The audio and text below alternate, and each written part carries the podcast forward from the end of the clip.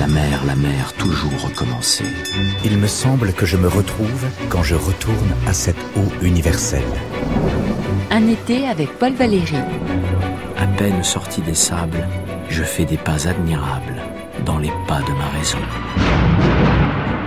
Par Régis Debray. La bande des trois. En 1884, la famille Valéry émigre à Montpellier, vieille cité aristocratique d'une distinction un peu distante, jugera-t-il plus tard, ce qui sied un tempérament rétif aux effusions. Études classiques, faculté de droit et beaucoup de lectures à domicile. Edgar Poe, Baudelaire, Huysmans. Décès du père, il a 15 ans, une certaine solitude. Un service militaire ennuyeux, jusqu'à un jour de mai 1890 où un petit provincial en uniforme, à Palavas-les-Flots, se retrouve assis à côté d'un jeune élégant de son âge qui se met à lui parler de Verlaine et de Rimbaud, et c'est le coup de foudre intellectuel. Pierre-Louis et lui ne vont plus se quitter. Sitôt reparti, se noue entre eux une correspondance assidue à laquelle se mêlera bientôt le jeune André Gide, et va naître un de ces échanges épistolaires, une amitié à trois voix et au long cours, où chacun se fait à la fois le critique et le soutien des deux autres.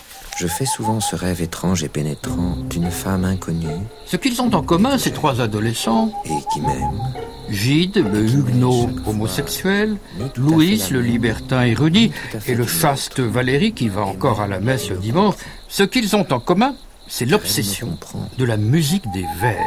Et mon cœur transparent pour elle seule est là. La recherche du mot cesse d'être un problème. Surprenant de justesse, tant il est vrai, comme dit Proust, que la concordance des opinions affichées compte moins que la consanguinité des esprits.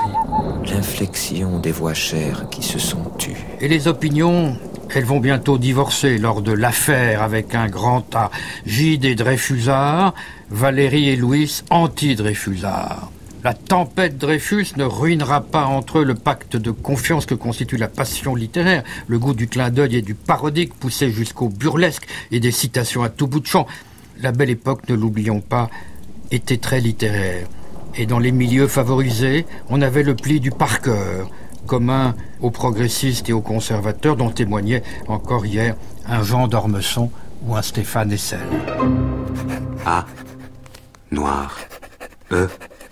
Blanc. Allusions sibylline, fumisterie savante, tirades surécrites, ce sont les traits d'une époque de grands lecteurs et de bibliophiles.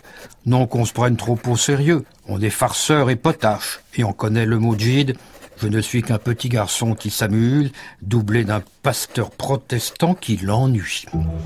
Dans le trio, chacun joue son rôle. Gide fera l'inquiéteur, Valérie l'ingénieur, qui compose et décompose les montages poétiques, et Louis l'entraîneur.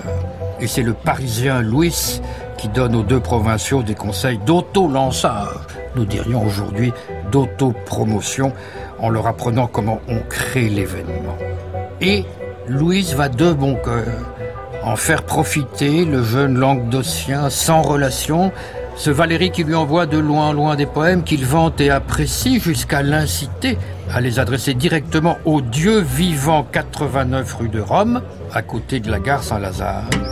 Je veux dire au pape du symbolisme, Stéphane Mallarmé, et celui-ci, le 24 octobre 1890, répond personnellement au jeune Valérie inconnu en l'assurant de son estime et que sa porte lui est ouverte.